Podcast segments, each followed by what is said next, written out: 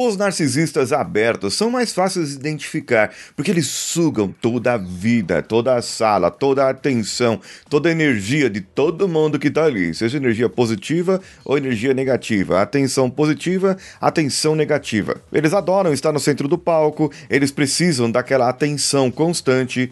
Eles se sentem autoconfiantes, mas na verdade eles não são nada disso. São os baitas de um, uns inseguros porque eles querem afeto das outras pessoas e eles precisam de hum, autoafirmação e da afirmação das outras pessoas também, aceitação dos outros. Bem, mas eu quero falar dos narcisistas escondidos para você. Então vem comigo.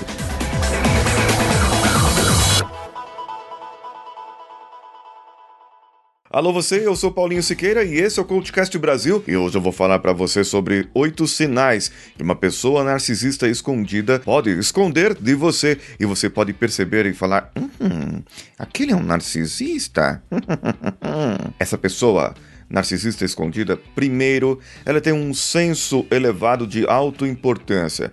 Ela sente que tudo dele é melhor e qualquer pessoa no mundo, na vida, nos relacionamentos, que não esteja à altura ou que não reconheça seu status, seu poder, essa pessoa é logo dispensada, colocada de lado. Como eles não podem falhar, como eles não podem envelhecer ou empobrecer, eles têm que estar sempre por cima, sempre no poder, sempre por cima da carniça, eles têm o segundo ponto. É uma crença neles que eles estão sempre preocupados com beleza, com poder, com riqueza, com tudo que atraia algo para lhe demonstrar um status é, e a autoaceitação. Uma pessoa que seja um cônjuge, um namorado, namorada, que acaba rejeitando esse tipo de domínio, ela pode sofrer retenção de sexo, xingamentos, violência verbal e moral. Esses tipos de narcisistas, eles acreditam que são especiais. É o terceiro ponto.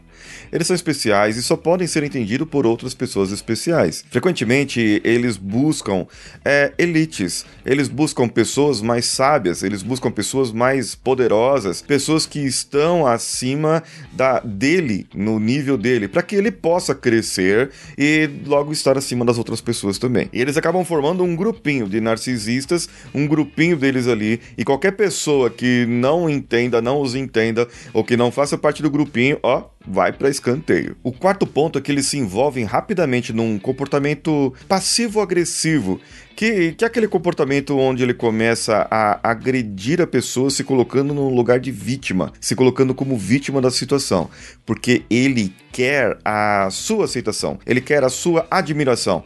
Ele quer que você faça algo por ele e não que ele faça algo por você. O quinto ponto é que eles acreditam que tem o direito de que você faça o que eles querem, mesmo eles não falando para você, mesmo eles não dizendo para você quais são os seus desejos, quais são suas vontades, ó oh, rei e senhor. E quando você trata uma pessoa dessa maneira e fala assim, ó oh, rei e senhor, ó oh, rainha e senhora, o que você gostaria? Essa pessoa no fundo ali, ela sente a ironia, mas ela fala, hum, estão me tratando do jeito que eu gostaria realmente. O sexto ponto é que eles são manipuladores e eles tiram vantagens de pessoas, vantagens daquelas pessoas que eles podem podem tirar vantagens para conseguir o que eles querem. E se você não pode dar vantagem nenhuma, eles não vão te querer, não vão querer você no ciclo de relacionamentos. Eles só vão querer pessoas que gerem realmente valor para eles. Esse tipo de pessoa não tem empatia. É o oitavo ponto. Se ele acredita que foi prejudicado por alguma pessoa, ou porque aquela pessoa fez algo que não deveria,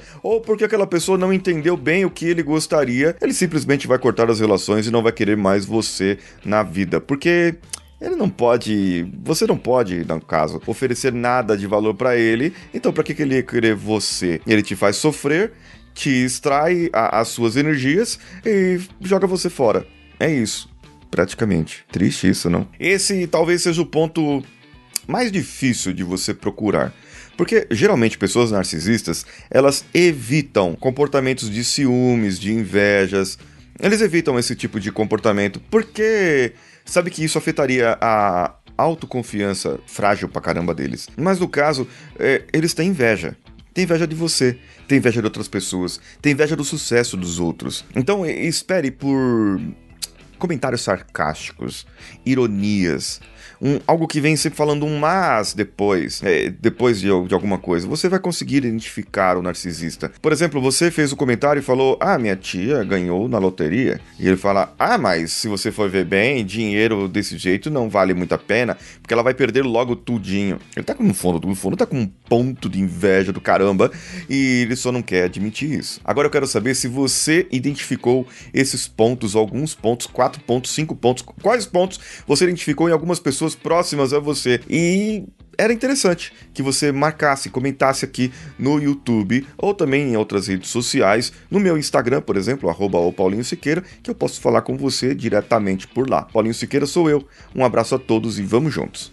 Esse podcast foi editado por Nativa Multimídia, dando alma ao seu podcast.